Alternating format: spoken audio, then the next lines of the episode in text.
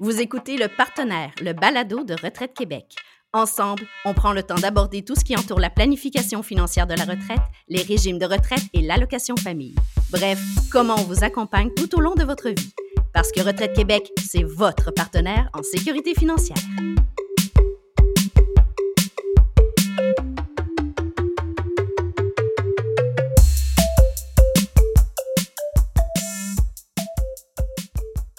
Comme on l'a vu dans le dernier épisode, le régime de rente du Québec permet aux travailleurs de compter sur un revenu de base à la retraite. Oui, mais comme tu dis, Chani, c'est un revenu de base auquel on doit aussi ajouter d'autres sources de revenus selon nos projets. Exact. Et tu me disais qu'en 2020, la rente annuelle versée aux retraités tournait autour de 6 400 Mais si on cotise au maximum, on peut recevoir à 65 ans 14 500 J'ai été surpris d'apprendre en faisant le calcul qu'une personne qui attend 65 ans pour demander sa rente pourrait recevoir jusqu'à 70 000 de plus durant sa retraite. 70 000 oui. Comme tu dis, c'est une décision qu'on doit bien peser. Mais même si on a droit à la rente maximale, notre actuaire en chef, Jean-François Terrien, nous le disait. On ne peut pas se fier uniquement sur le RRQ pour notre retraite. Le système de retraite au Canada, au Québec, euh, est basé sur trois paliers. Hein, on a le premier palier qui est la pension de la sécurité de la vieillesse. Et on a au deuxième palier le régime de rente du Québec. Et par la suite, pour, euh, dépendamment de nos projets à la retraite, il, faut, il faut utiliser le troisième palier qui est les initiatives privées. Euh, qui est l'épargne privée, qui est l'épargne euh, dans des REER, dans des REER individuels, dans des REER collectifs, ou via une cotisation à un régime de retraite privé de notre employeur. En 2019, on a amélioré le, régime de rente du Québec. On a ajouté un régime supplémentaire. Pour les plus jeunes travailleurs et pour les futures générations de travailleurs, euh, en 2019, ce qui a été décidé, c'est d'ajouter euh, d'améliorer le régime de rente du Québec, d'ajouter le régime supplémentaire, la partie supplémentaire. le taux de remplacement de revenus du régime de rente depuis 1966 était de 25% donc, si on a toute notre carrière gagné 50 000 par année, ben on avait un taux de remplacement de revenus, on, recevait une rente à 65 ans de 25% donc d'environ 12 500 par année. Euh, maintenant, euh, dans le futur, on va, on va se diriger vers un taux de remplacement de revenus avec le régime supplémentaire de 33% Donc, euh, la rente va passer de 12 500 à 16 700. Donc, une plus grande portion de mon revenu de retraite qui va venir du régime de rente à terme. Exactement. Et euh, donc, euh, les gens vont pouvoir recevoir une rente euh, garantie qui, qui, est, payable jusqu'au décès, puis qui est pleinement indexée au coût de la vie.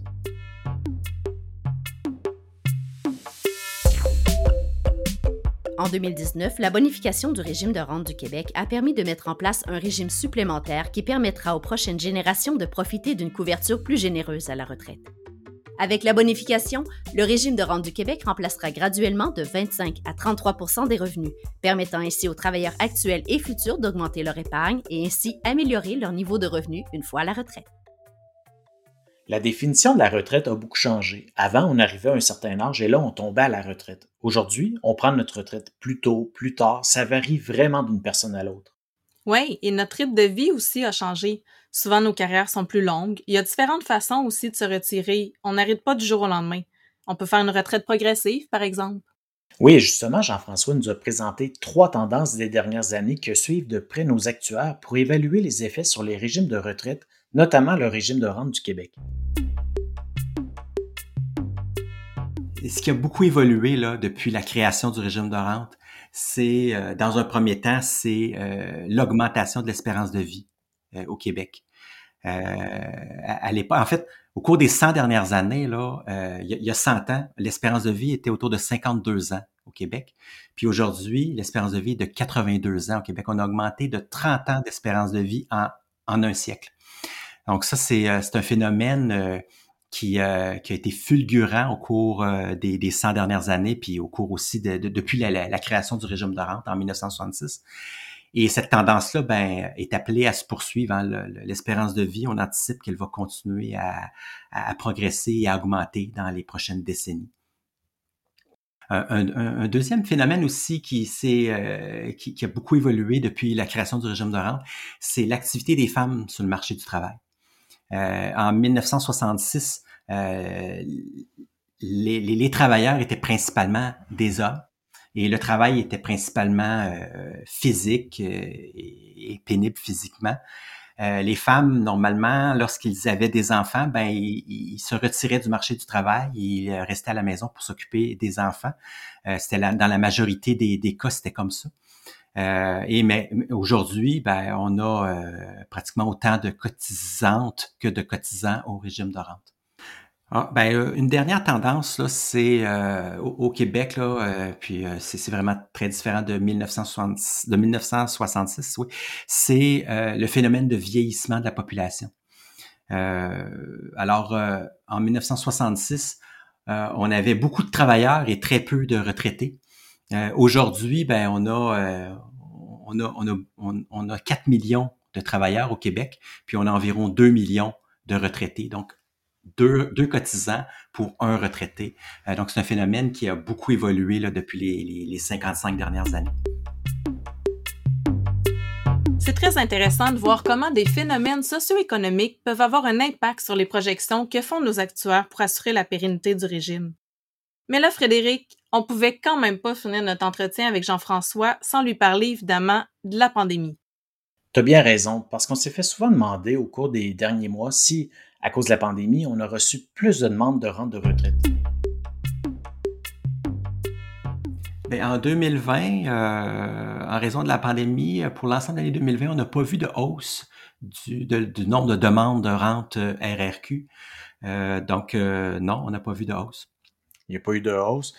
Puis, au niveau plus du régime. du régime de la santé financière du régime, est-ce que ça a eu un impact, le fait que les gens travaillent moins? Euh, moins d'entrées de cotisation. Tu l'as dit tantôt, la, structure est quand même robuste. Euh, à ce moment-ci, est-ce qu'on peut dire que la pandémie n'a pas eu d'effet sur le, régime? Par rapport à la dernière évaluation actuarielle au 31 décembre 2018, euh, ce, que, ce, que, ce que prévoyait l'évaluation actuarielle en termes de cotisation pour l'année 2020, ben, on a ultimement reçu euh, sensiblement ce niveau de cotisation-là. Donc, 16, euh, un peu plus de 16 milliards de dollars en 2020 de cotisations reçues. Mm-hmm. Et au niveau des revenus de placement, ben, on a fait même plus que ce qu'on que ce qu'on prévoyait. Euh, on a fait un, peu plus d'un milliard de plus là, en, en termes de revenus de placement en 2020. Pour compléter ce que Jean-François nous a dit, c'est même une baisse qui s'est amorcée il y a cinq ans. On regarde les statistiques du régime, puis on note que les gens reportent leur rente pour profiter d'un montant plus élevé. Aujourd'hui, l'âge moyen se situe à tout près de 62 ans. Ah ben, je suis pas vraiment surprise, hein, parce qu'on le disait tantôt, la retraite a beaucoup évolué et maintenant il y a différentes façons de se retirer du marché du travail. La retraite progressive, la deuxième carrière des fois.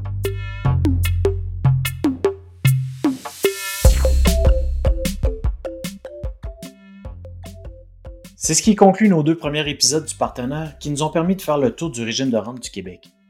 Merci à notre actuaire en chef Jean-François Terrien qui a gentiment répondu à toutes nos questions. Oui, et j'en retiens principalement que les Québécois peuvent compter sur un régime robuste qui est là pour rester. Comme on le disait déjà en 1970, on est chanceux et on s'en rend pas nécessairement compte. Les Québécois peuvent compter sur une couverture de base à la retraite, mais aussi en cas d'invalidité et de décès. Exact, c'est une très bonne base qu'on n'a pas à planifier soi-même, mais il ne faut pas se fier uniquement au régime. On le répète dans chacune de nos campagnes de sensibilisation, il faut voir notre retraite comme un projet et se faire accompagner, mais surtout se fixer des objectifs qui sont réalistes. Tout à fait. Puis pour ce faire, il y a plusieurs outils qui sont disponibles sur notre site web comme Simulaire et Simule Retraite, mais il y a aussi mon dossier qui permet de consulter les montants qui pourraient nous être versés. Oui, puis on, ne le dira jamais assez. Hein. Faites-vous accompagner par un planificateur financier.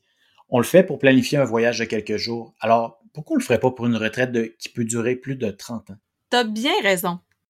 Dans notre prochain épisode, on abordera un autre pan très important de notre mission, l'allocation famille, et on en profitera pour revenir aussi sur le dévoilement des prénoms les plus populaires de 2020. N'hésitez pas à commenter, à partager notre balado, écrivez-nous vos questions ou commentaires sur nos médias sociaux, nous vous lirons avec plaisir. À, bientôt.